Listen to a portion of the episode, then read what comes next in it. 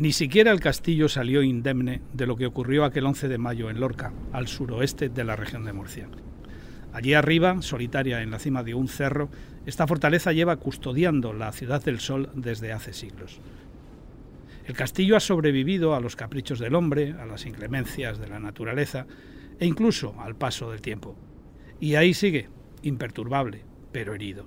Marcado también desde el 11 de mayo de 2011, como el resto de la ciudad de Lorca, por el día en el que la tierra rugió como nunca antes lo había hecho. Los más afortunados solo vieron cómo sus edificios temblaban. Unos 10.000 vecinos no tuvieron tanta suerte y tuvieron que abandonar sus maltrechas viviendas, de las que los cascotes se desprendían en una lluvia que dejó 120 heridos. Nueve vidas se apagaron bajo los escombros, dejando en sus familiares y amigos la herida más profunda que el terremoto ocasionó aquel día. Esta es la crónica de una de esas heridas, la de Salvador Terrones, una tragedia y una cicatriz que nunca consiguió cerrar, como los daños que sufrieron la ciudad y el castillo.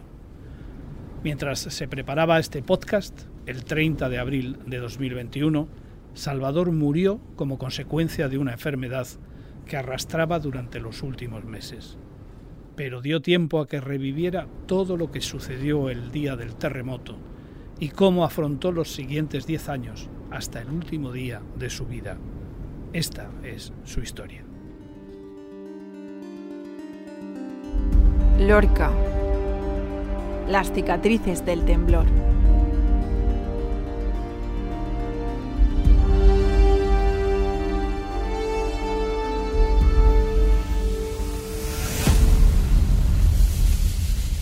Episodio 1. Unos zapatos negros.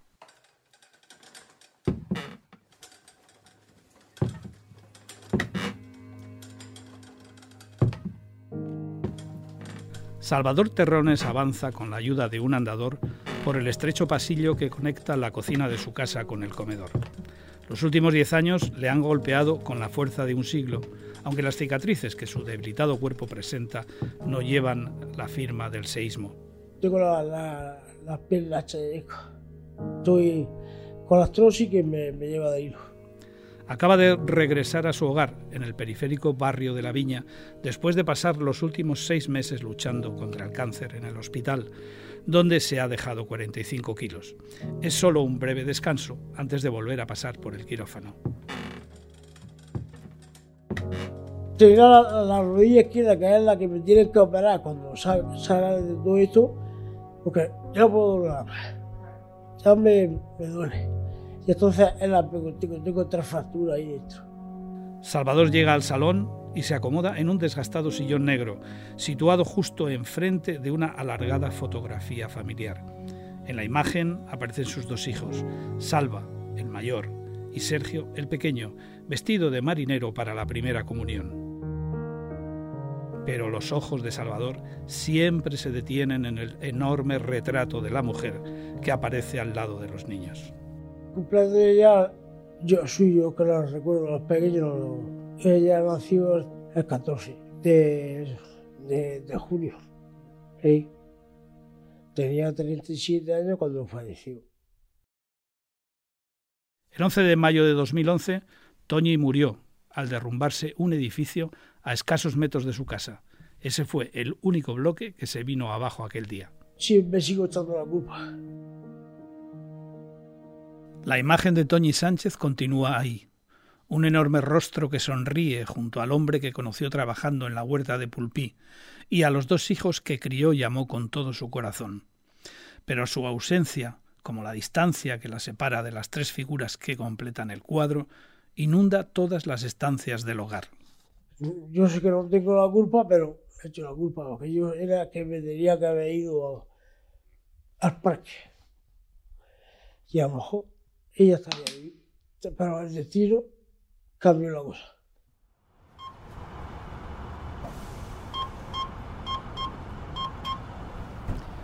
En 2011 Salvador ya ha cambiado las agotadoras jornadas recogiendo lechugas por un trabajo en una gasolinera del Extra Radio Lorquín. Es el cabeza de familia, después de que Toñi perdiera su trabajo al quedarse embarazada y se obsesionara con ahorrar para poder pagar el piso que habían comprado antes de casarse. Ganaba lo mismo, bueno, ganaba un poquito menos que el campo, pero no te mojaba, te quitaba el frío, porque ahí te ponía un, chaquetón y, para adelante, aguantar el viento y todo, y el agua. Aquel primaveral miércoles de mayo, Salvador decide pasar la tarde en el Soriano. Tomando café con los amigos. El Soriano, uno de esos orgullosos bares de barrio que viven de la fidelidad de sus parroquianos, es uno de los locales favoritos de Salvador para relajarse tras un día de trabajo que había arrancado a las 6 de la mañana.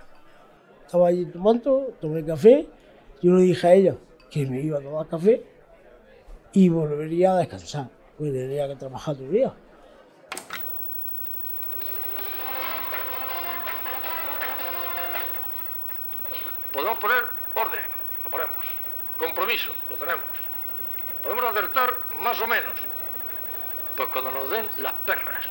En la televisión del bar, el presidente Valcárcel trata de convencer a los votantes para que elijan su papeleta en las elecciones autonómicas que están a punto de celebrarse.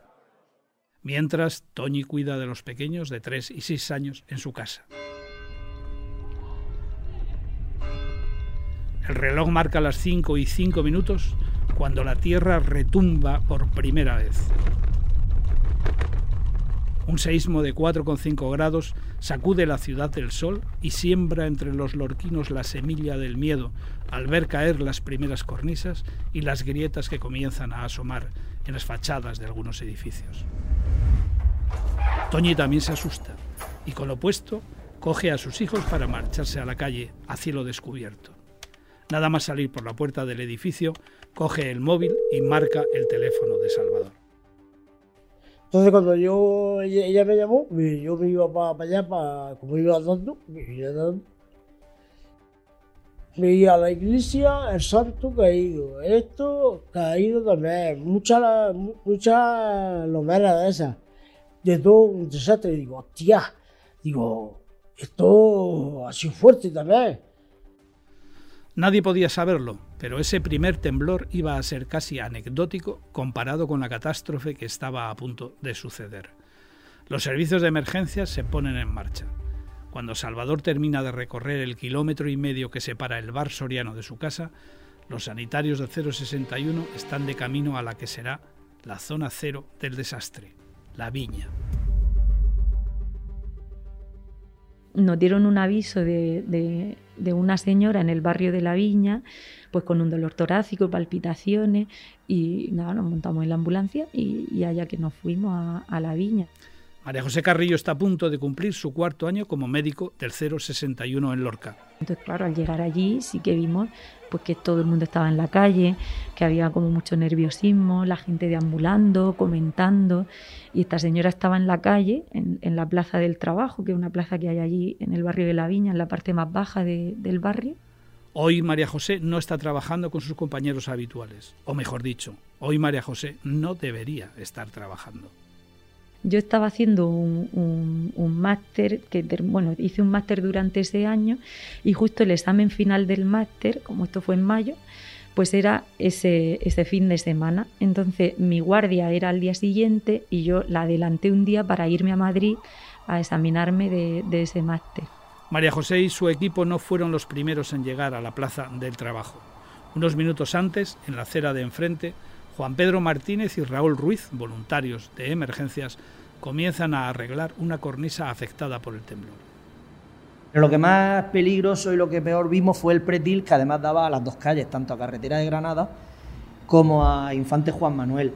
Y bueno, pues subimos a la terraza del edificio y, estábamos pues eso, preparándonos y claro, y tanteamos el pretil y lo estuvimos tocando y dijimos, mm, si seguimos cae si seguimos cae.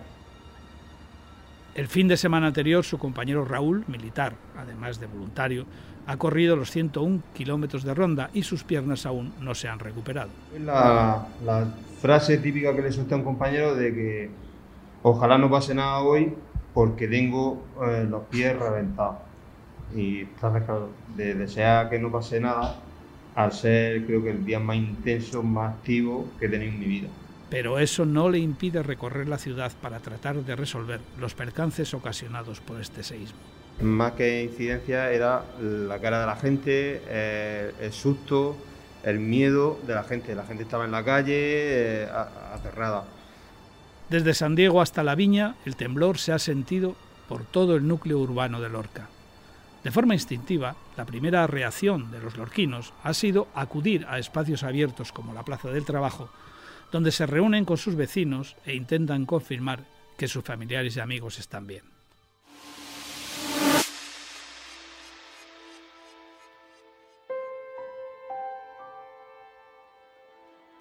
Calle abajo, a tan solo 200 metros de distancia, Salvador por fin se encuentra con su mujer y sus hijos.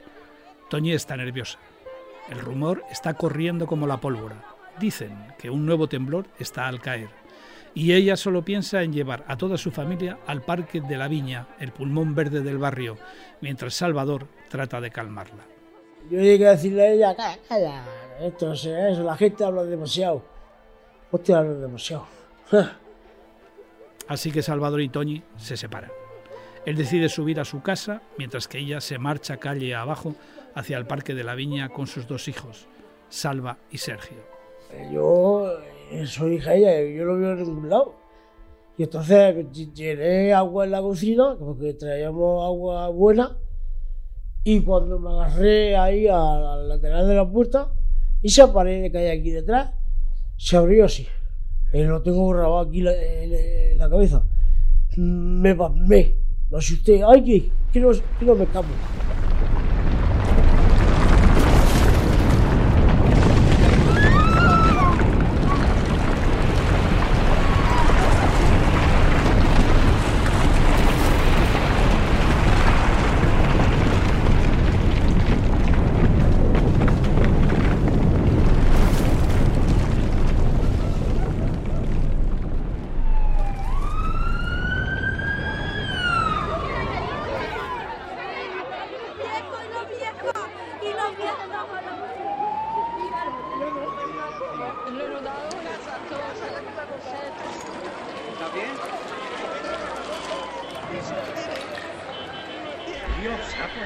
que se te está cayendo la casa. con lo que pilla me he bajado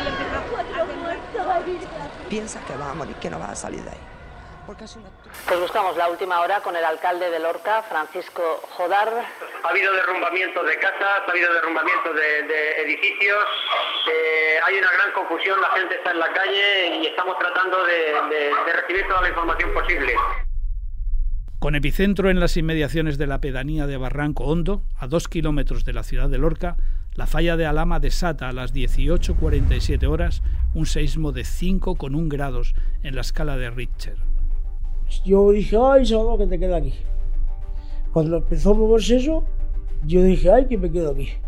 El terremoto se origina a solo dos kilómetros de profundidad, tan cerca de la superficie que por unos segundos toda la ciudad amenaza con venirse abajo. Eso fue la palabra que dije, ay, ay, que me quedo, que me quedo.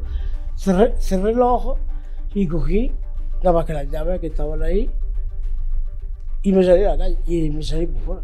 Su casa, sinónimo de seguridad hasta hace unos instantes, se resquebraja y amaga con convertirse en una tumba de cemento, de la que Salvador huye escaleras abajo.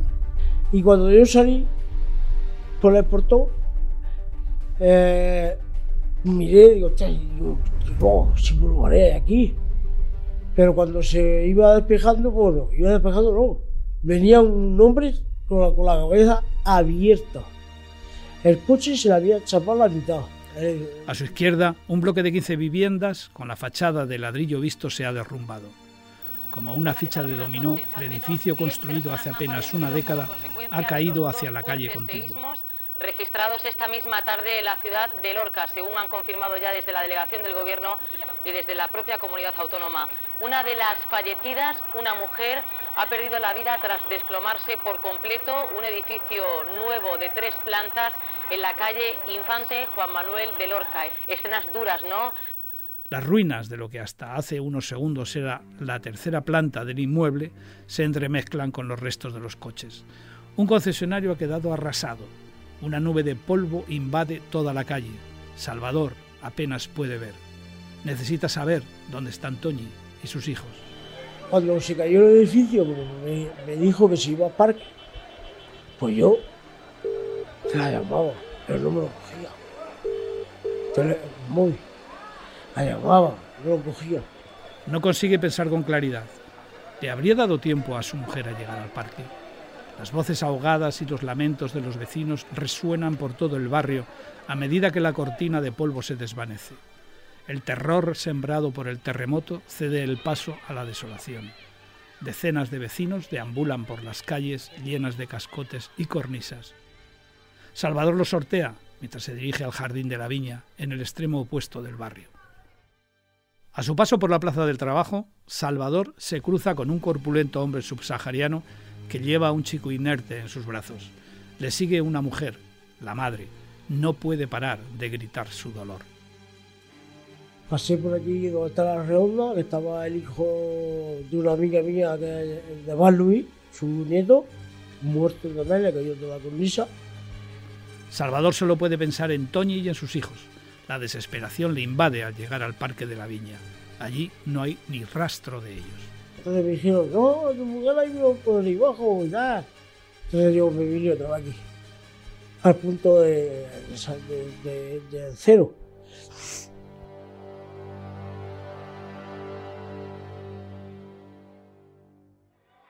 Salvador desanda sus pasos y recorre lo que parece el escenario de una guerra.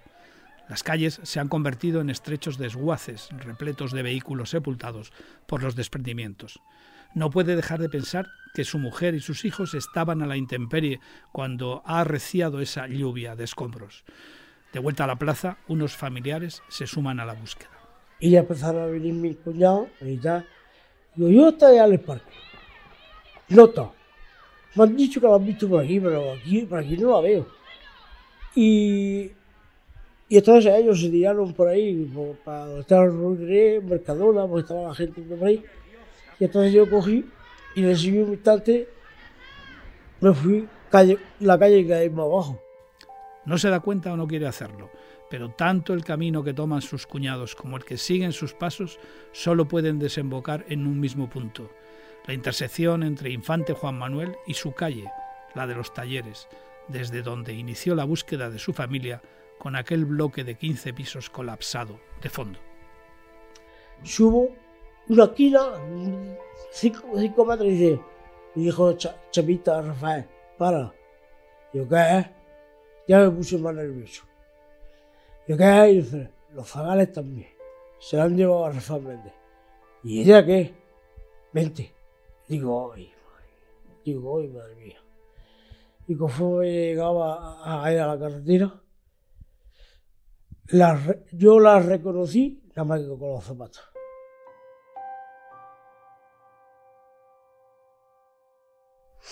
Ahí estaba tumba. Son unos zapatos deportivos negros. Unos zapatos que confirman a Salvador la más funesta de sus sospechas. Toñi y sus hijos solo habían podido avanzar hasta el final de la calle, cuando la fuerza del temblor derribó sobre sus cabezas el edificio con la fachada de ladrillo visto, el único bloque que colapsó ese 11 de mayo.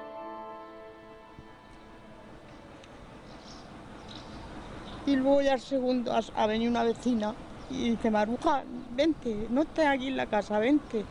Y ya nos acogía a las dos, pero ya ha sido ya, el segundo ha sido ya las paredes abiertas, las paredes abiertas, aquello dando unos crujidos que, que no sé, y la casa moviéndose toda.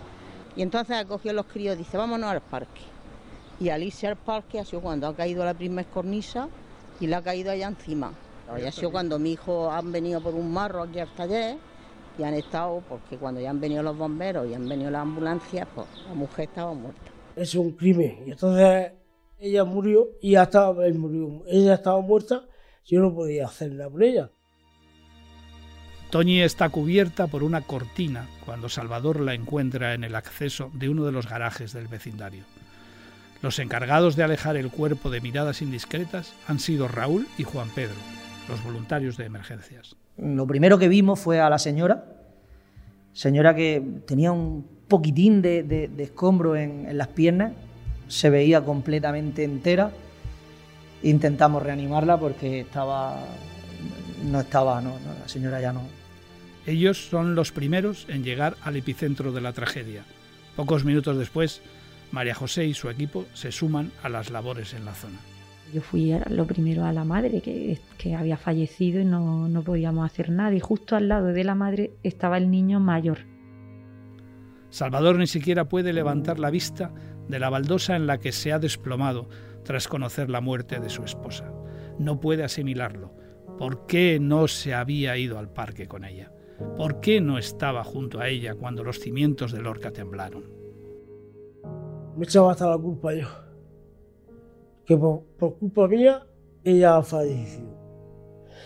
Y ahí nadie me, nadie me sacaba eso. Si tenía que haber sido yo, que tenía que haber ido yo. Pero el destino dijo que no.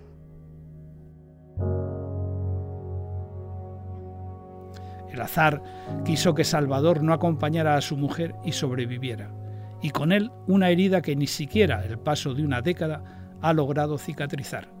Es invisible, está oculta detrás de las secuelas que el cáncer ha dejado en su cuerpo. El seísmo, como a otras ocho familias, le arrebató una figura clave en su vida. A otros les quitó el hogar que habían construido durante años. Las pérdidas ya eran incuantificables cuando solo habían pasado unos minutos del temblor. Y ni Salvador, ni María José, ni Raúl, ni Juan Pedro eran conscientes todavía de lo que habían vivido y de las dificultades que tendrían que afrontar.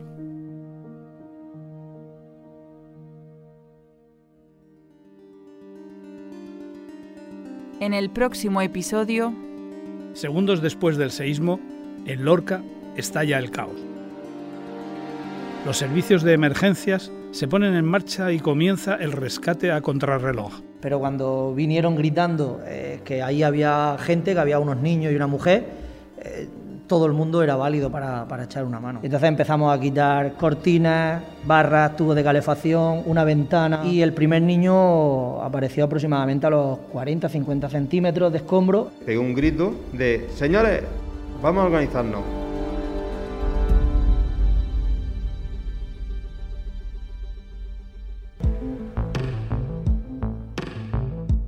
Lorca, Las cicatrices del temblor. Escrito por Sergio Navarro Gálvez y María García Clemente. Montado y editado por Iván Rosique. Narrado por Pachi La Rosa. Un podcast de la verdad,